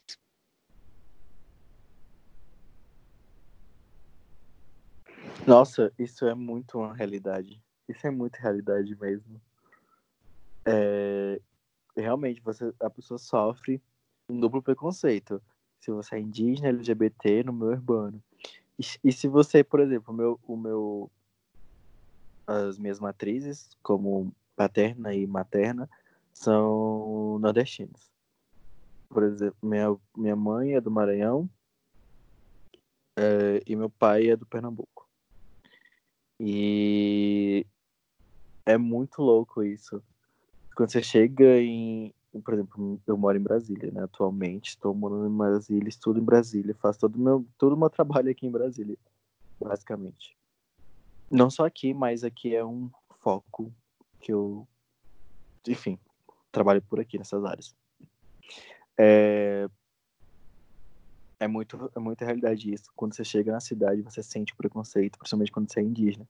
E aí quando você fala que é indígena e, por exemplo, gay, pronto, você vai ouvir piadinha do pessoal, você vai ouvir questionário tipo, ai, mas existe indígena gay, mas existe, mas, é, mas pode ser indígena e, e LGBT ao mesmo tempo? Eu já vi tanta pergunta assim, surreal, por exemplo, ah, eu não sabia que indígena gay, indígena, é, enfim, indígena LGBT é, existia essa coisa da adolescência, né? essa coisa da juventude, não sei o quê. Essa juventude está muito tá muito longe das suas raízes, algo desse tipo. E eu fico assim, surreal. Eu já ouvi, por exemplo, de outros parentes, inclusive, não do meu povo, mas de outros povos. É... Ai, não sei por que o povo quer discutir pauta de indígena LGBT. Isso nem é tão importante. Importante para mim é saúde, educação, terra, é, lideranças, outras lideranças morrendo. E aí eu me pergunto, tipo, mas os LGBTs também não morrem, também não são indígenas, também não sofrem, também não sentem dor, também não choram, também não são humanos, igual qualquer outra pessoa. Não querem desmerecer, cara, claro, né, outras pautas, mas também morremos, também sofremos, também passamos por tudo isso, como qualquer outra pessoa. Não é porque a gente somos LGBTs ou não que somos, precisamos ser diminuídos. E chegamos na cidade já com, é, por exemplo, com essa ideia de, ah, vamos sair, vamos sair e vai chegar tudo bem. Chegando na comunidade, além do choque cultural, que é, é você tem que viver essa dualidade entre a, a comunidade é, e a cidade. E aí, velho, é, é muito para mim é muito complicado lidar com isso até hoje. Porque por onde eu vou e onde eu falo, véio, eu me sinto muito incomodado de falar quando, é, em contexto é, enquanto indígena LGBT, porque parece que o pessoal fica abismado, assim, fica de. Tipo, realmente fica de cara, tipo, como assim existe indígena, LGBT? Como assim? Vocês, vocês existem? Que, que você. É, seja que povo, seu povo permite, o povo deixa. É, e entre outras coisas, assim, que, que para mim não chega a ser re relevante, assim, até falar, para não dar espaço para esse tipo de preconceito. Mas, assim, é surreal. Isso é muito, isso é muito verdade, assim. É, sobre a, o, duplo, o duplo preconceito. Até mais, né? Dependendo do, de como você se porta no meio urbano as pessoas da cidade são muito tóxicas, sinceramente, assim. Elas conseguem destruir a saúde mental de, deles, de, entre eles e de, de quem vem para a cidade muito rápido. Uh, mas é, é isso. Obrigada pela fala. Eu tava, tipo. Uh, eu, eu fico pensando muito sobre isso. Eu lembro eu, ah, tu falou sobre como que tu sempre estudou na cidade, né? É, vocês podem ficar com, com o microfone destravado, a gente está conversando agora. Eu lembro que tu falou que tu sempre estudou na cidade, mas que até acho que o ensino médio tu nunca tinha estudado com outras pessoas indígenas. E, nossa, eu me identifiquei muito com isso. E que por causa disso tu tentava ser o melhor porque eu não sei, as pessoas têm, eu acho que elas têm na mentalidade delas, e só por a gente ser indígena, a gente vai ser burro, ou vai ser muito tímido, ou não vai conseguir fazer nada. Isso sempre me irrita. Então, desde que eu era muito pequena, eu sempre tentei ser a melhor, e fui a melhor da minha turma, porque eu não queria que as pessoas achassem que eu era burro, entende? É, é, é tipo muito. Não, não sei de onde elas tiraram isso. Não sei de onde elas tiraram que eu ia ser necessariamente burra. Isso, quando eu era criança, era só um sentimento de que eu devia ser melhor por causa disso. Mas hoje eu percebo que era um preconceito muito forte que todos eles tinham na cabeça deles, sabe? E eu realmente não entendo de onde veio. Sim, com certeza. É, é muito isso, né? eu uma boa parte da minha escolaridade, como eu falei, foi na cidade. Antes disso, era na cidade e na aldeia, na comunidade, eu tive um duplo ensino com é, é, educação bilíngue. tanto na língua como no português. Só que assim, é, é muito surreal que eu, eu sempre fui o único. Aí, a partir de ser sempre o único, eu sempre tive que ser, tipo, o melhor. Porque parece que o, não- o não indígena vê o indígena como uma pessoa que não tem capacidade para aquilo, para estar naquele espaço, por exemplo. Por exemplo, se tirasse uma nota tal, por exemplo, uma, nota mediana, de estar na média, o professor já ficava tipo, ai, tinha que ser indígena, tinha que ser. Isso. é, E sabe o que me irrita mais? É que eles sempre comentam isso. Aí tinha que ser indígena. Aí tinha que ser índio. Sim, É muito irritante. Eu, isso, isso me deixa puto até hoje, sabia? ai, meu Deus, me dá muita raiva. Isso me deixa minha... puto até hoje. Oi? Isso me deixa muito, muito indignado, muito puto, assim, até hoje mesmo. Tipo, é mais pelo meu curso, por exemplo, eu faço ciências sociais, eu é, vou fazer dupla habilitação, né, que é licenciatura em sociologia e bacharel em antropologia. E, tipo assim, ah, é muito surreal o que eu vejo, assim, pessoal, tipo, é, falando até hoje, assim, no mesmo, no meio, assim, onde eu tô é, umas pessoas muito. Eu acho que não chega a ser ignorante, são pessoas que não querem saber de- da realidade, né, da verdade. E falam, tipo, como se a gente fosse uns, uns animais selvagens que não tem capacidade de aprender nada, que não conseguimos aprender mesmo o que eles querem passar, né? Os conteúdos e, velho, tem indígena que se destaca em coisas assim, matérias que nenhum não indígena consegue se destacar, por exemplo, velho. Eles duvidam da capacidade de aprendizagem da gente e de capacidade que a gente tem de ensinar também. Eu acho que isso é uma coisa muito que me deixa muito indignado hoje em dia. E desde quando era menor também. Eu tava conversando aqui com a minha família, né? É, tipo, nesse instante. Aí eu tava perguntando qual é meu tipo sanguíneo, porque é, eu lembro que as pessoas falam muito que o sangue dos indígenas é meio que o sangue universal, né? A, as pessoas, independente do tipo sanguíneo da pessoa, ela vai aceitar o nosso tipo sanguíneo, porque somos oposito, não, O negativo, geralmente somos O negativo. Aí eu pensei, eu acho que eu sou O negativo também. Eu fui perguntar da minha família, e na verdade eu sou O positivo. Que coisa. Mas aí eu, eu tava pensando nessa questão, porque, tipo. É um momento. Eu tava pensando nessa questão porque é, recentemente, como a Vika comentou, eles aprovaram, eles aprovaram essa lei finalmente, aleluia, que LGBTs também podem doar sangue.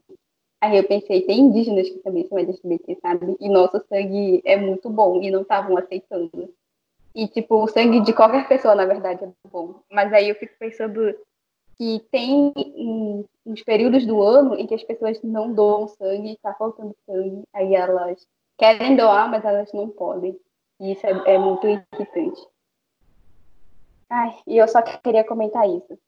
Aí eu queria voltar de novo para outra questão, que é irritante quando as pessoas acham que nós somos burras. Mas eu não sei, eu acabei perdendo o fio da meada. É, minha cabeça viajou. Podem. Fica, tem alguma pergunta? Tem alguma coisa que você queira falar? Eu não tenho nenhuma pergunta. Eu acho que não, como eu posso dizer, não querendo explicar de fato e querer tirar a culpa dessas pessoas que acham que vocês possam não ter conhecimento, tanto conhecimento quanto a gente, é, talvez eles pensem isso por não saber se tem escola nas comunidades ou se vocês podem vir para a cidade, sair da comunidade para vir estudar. Mas eu acho que isso também seria uma falta de pesquisa. É isso. Tem isso também, né? Aliás, é, existe escola indígena, sim. Eles ensinam português e matemática e ensinam as matérias em geral. E além disso, eles ensinam a gente a nossa própria língua. Tipo, na minha comunidade, a comunidade do meu pai, tem uma escola indígena onde eles ensinam Baniwa e Curipaco. Na comunidade do Fetiá também devem ensinar a própria língua dele, entende? Escolas indígenas, para vocês que estão lendo a matéria ou para vocês que estão ouvindo, existe sim. Obrigada. E, por favor, não ensinem as próximas gerações a pensar desse jeito, porque eu não sei. É, é irritante, mas quando a gente é uma criança pequena, só passa um senso de humilhação. E é horrível sentir isso. Aí também Sim, é. o. Pode falar. Não, pode falar, conclua. Não, eu ia falar que tu comentou, né? O Fetiá comentou que até o ensino médio, se eu não me engano, ele nunca tinha estudado com um outro indígena. E isso é interessante porque, de novo, me identifiquei. Quando eu fui pro colégio, quando eu fui estudar no colégio interno onde eu estudei em Manaus, é, tinha estudantes indígenas e foi a primeira vez na vida que eu estudei com outros indígenas. Foi muito louco. Quando eu fui para o dormitório, só existiam duas meninas indígenas na escola toda. E uma estava no terceiro ano e ia se formar, e a outra estava no segundo ano e era irmã mais nova da que estava no terceiro. E as duas eram saterê. E quando eu cheguei lá, eu estava muito assustada. E elas foram as primeiras pessoas que vieram falar comigo e me receber, porque elas sabiam o quanto era difícil. E a primeira pergunta que uma pessoa não indígena fez para mim quando eu estava lá era, era se eu sabia fazer macumba e se eu comia pessoas, se eu era canibal. E elas, muito debochadas, vieram falar comigo e elas estavam perto de mim e elas falaram: Ih, nós comemos gente. Se a gente ficar, não irritem a gente, senão a gente vai comer vocês. E aí eu comecei a rir, porque eu achei aquilo um absurdo. Mas é, eu também achei muito interessante que aquelas próprias pessoas nunca tinham visto uma pessoa indígena. E assim, eu sou do estado do Amazonas, e aquilo aconteceu em Manaus, a capital do Amazonas, e eu fiquei chocada. Mas foi, foi tipo, interessante e eu não sei, eu não consegui entender também. Na minha turma eu era a única menina indígena e tinha mais dois meninos indígenas comigo, eles também eram saterê. E eu não sei, sabe, por a gente ser os únicos indígenas ali, a gente criou um vínculo muito forte. Até hoje eu converso com eles, é, não sei. Foi muito estranho perceber agora, enquanto tu falava, que é muito incomum a gente, durante a nossa escolaridade, pelo menos até o ensino médio, não estudar com outras pessoas indígenas. Eu não sei, eu percebi isso agora e eu achei muito louco e muito difícil. Eu não entendi como é que isso acaba acontecendo nesse país. Não, não consegui mesmo. Sim, sim, é, eu entendo. Pegando essa linha de raciocínio também agora, é como eu falei, quando eu estudava na aldeia, é, nas minhas duas aldeias tem ensino bilíngue tanto do Iatê, do Tocumacrogê do povo do meu pai, né, do Funiô, como do Tupi, do tronco Tupi, né, mesmo, do meu povo Guajajara. É, são, são ensinados na, nas escolas da aldeia, sim, a escolaridade bilíngue. É, para mim foi um choque muito grande sair da comunidade, assim, e estudar na cidade, porque eu fui muito taxado como sempre o último, o único daquele lugar, o único daquele lugar.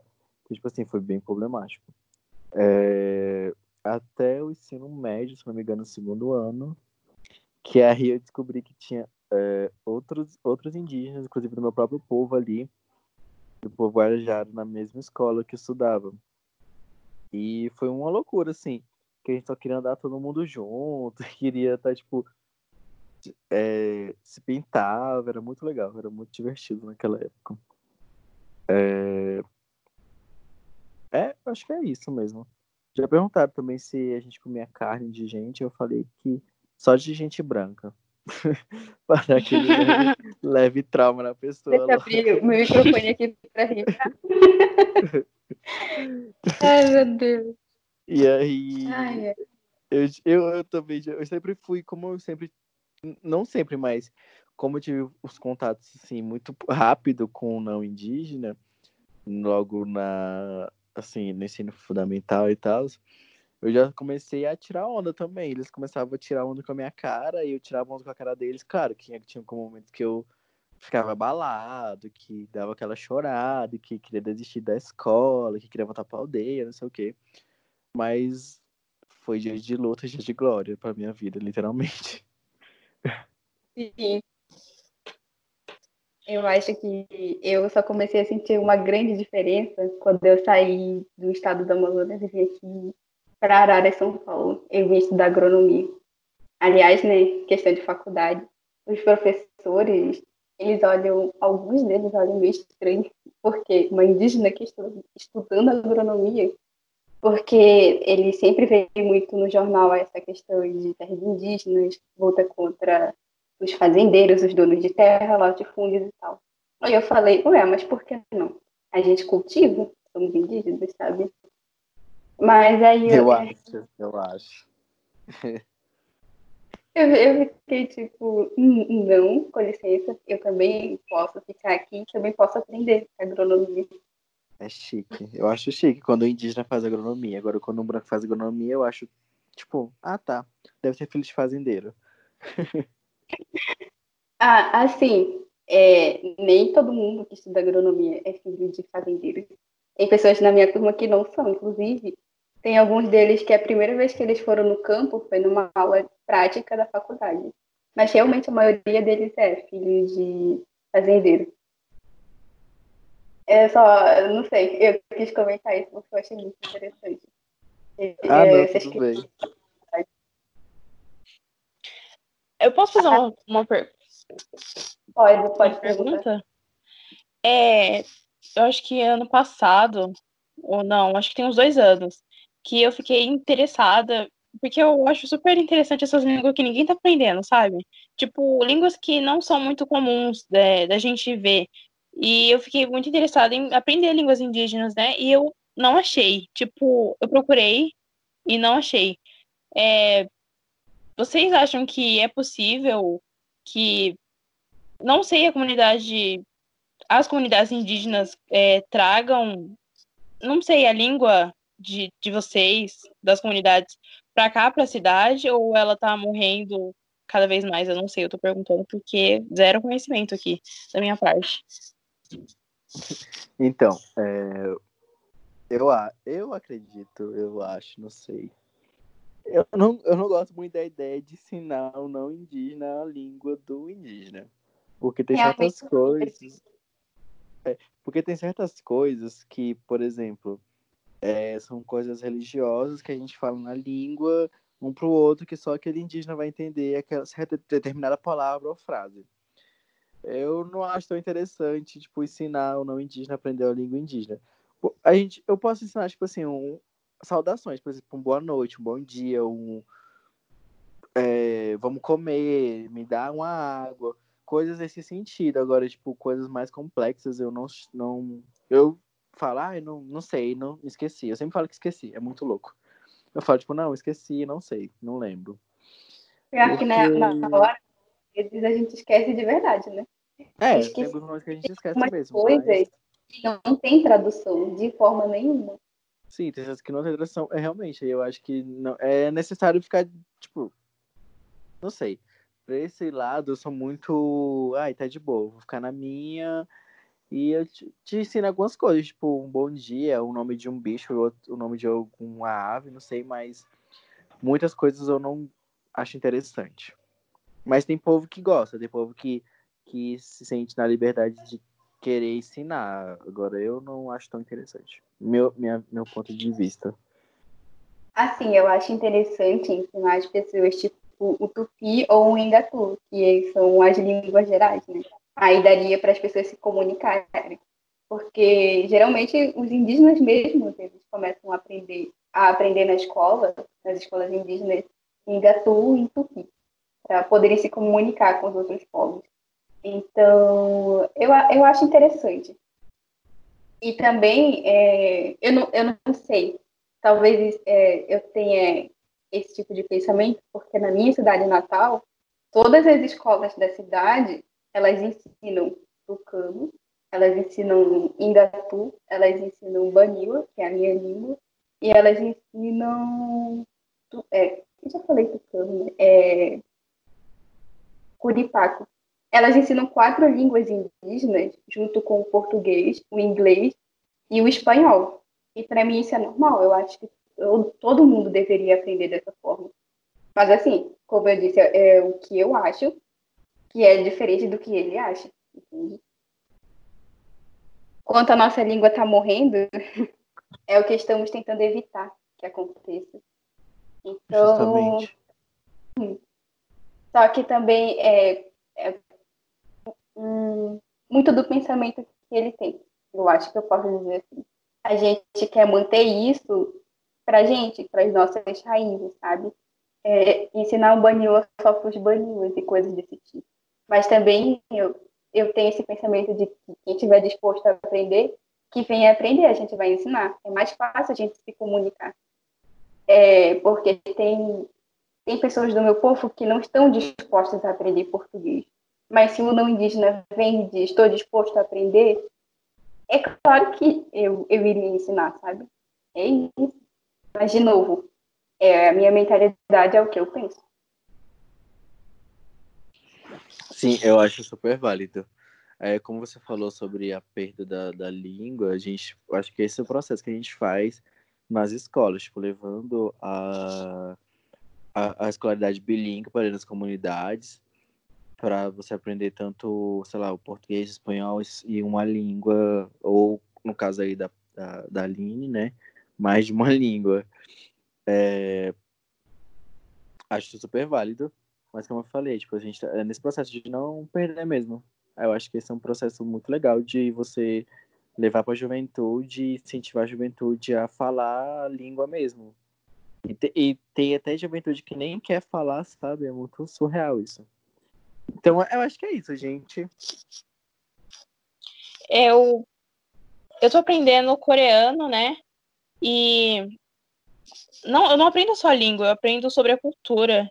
Eu acho que caso a gente, pessoas da cidade que não tem muito é, não tem contato com as comunidades indígenas e não tem contato com o idioma, caso aprendesse, é, a gente talvez a, os preconceitos com os indígenas, sabe, poderiam diminuir, talvez porque eles estariam tendo mais contato com a cultura. É claro que eu entendi o que o Fetiá falou sobre ter coisas pessoais, é, mas eu acho que talvez se tivesse uma educação para as pessoas conseguirem se comunicar em si e não, de fato, educar sobre os rituais, porque é muito pessoal isso para você, para vocês, é, determinados, determinadas comunidades, é, poderia melhorar, uh, não melhorar, mas acabar um pouquinho com o preconceito que o nosso país tem com os indígenas, sabe?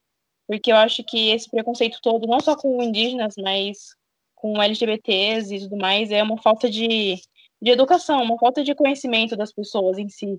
Quando elas conhecem o preconceito normalmente, se a pessoa tiver uma mente aberta, né, acaba.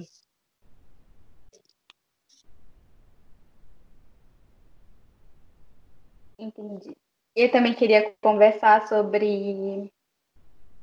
É, não exatamente escolaridade, é, ensino.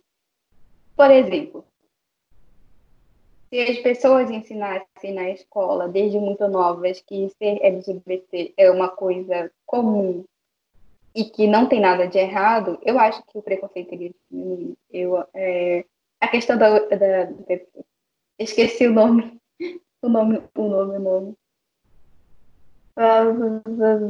Quando alguém vem falar sobre isso com a gente, sobre a orientação sexual, vocês lembram o nome?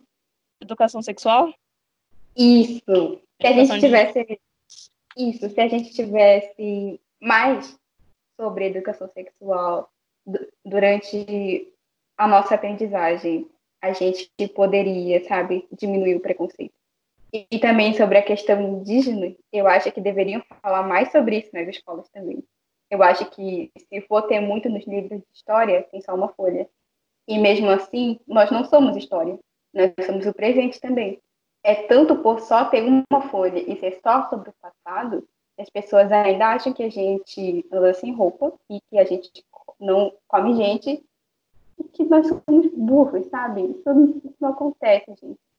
Aí eu volto para mim, eu volto a ficar irritada. É, eu acho que as escolas deveriam é, investir mais no, no ensino dessa parte de normalizar, de falar, não tem nada de errado. Eu acho que os professores os professores deviam ser preparados para isso, sabe? Deviam ser mais preparados para entrar nessas É, mas não tem então, preparo nenhum. É, eu acho que é isso. Eu acho que nem, nem a questão de não ter preparo. Eu acho que a, a questão, por exemplo, no meu ponto de vista, de ter. estar na, na, tá na cidade, é que não tem. Não, não é que não tenha, é que os professores é, eles não falam tanto sobre os indígenas que estão naquele lugar, por exemplo. É uma coisa de é, invisibilizado muito grande. É uma invisibilização tão grande daquele indígena que chega a ser taxado como só o indígena, como a Aline falou, indígena da, do livro de história. Então, por muito tempo, nós, os indígenas, sempre fomos taxados como livro de história. E é uma coisa muito louca, que eu odeio isso, porque, tipo, eles generalizam todo mundo, como se todo mundo faz tupi, como se todo mundo, todo mundo como as pessoas, nasce pelado, e sei lá, essas coisas bem surreais. É, eles folclorizam muito o ser indígena como uma coisa do passado, uma coisa que ficou no passado, que não existe mais. E todos nós sabemos que isso não é verdade, que não é real, que estamos aqui agora, que estamos vivendo, que estamos no presente, que somos a história de verdade. Eu acho que vem um pouco disso. Eu acho que o nosso trabalho de base também é um pouco dessa de, de é o contraponto, né? Do que aquela coisa que aquele livro de história quer falar e do que nós somos de verdade. Eu acho que sim, eu acho que se investir mais, assim, eu espero que investam mais futuramente é, em falar sobre orientação de gênero, orientação, orientação sexual nas escolas, sobre indígenas, sabe? Tipo assim, indígenas mesmo, nós como pessoas vivas, vivendo e fazendo nossa própria história, falando sobre nossas próprias vivências, eu acho muito necessário. E aí, é, é um pouco do meu trabalho, né? Eu vou nas escolas, eu, eu levo esse pouco do conhecimento de que estamos vivos, que não somos só um povo, somos vários povos, várias nações diferentes, com várias línguas. Elas têm, é, vários povos tendo a língua ou não. É, enfim, levo muito disso, né? É, eu acho que é, acho que é isso, gente. Quer comentar alguma coisa, Vika? Eu acho que eu fiz todos os comentários que eu desejava. Obrigada. Então, eu acho que vamos encerrar por aqui. Obrigada aos dois pela presença. Obrigada, Vetia, pela entrevista. Obrigada por ter aceitado fazer a entrevista com a gente. E tchau e boa noite para todos. Neste mês de junho, a Boys Love Brasil traz para vocês o projeto Mês do Orgulho, onde estaremos apresentando entrevistas em áudio, vídeo e escritas, trazendo relatos de pessoas LGBTQI+, contando sobre suas vidas e de como chegaram até ali e lutaram para sobreviver. Boys Love Brasil, ame quem você é. www.boyslovebrasil.com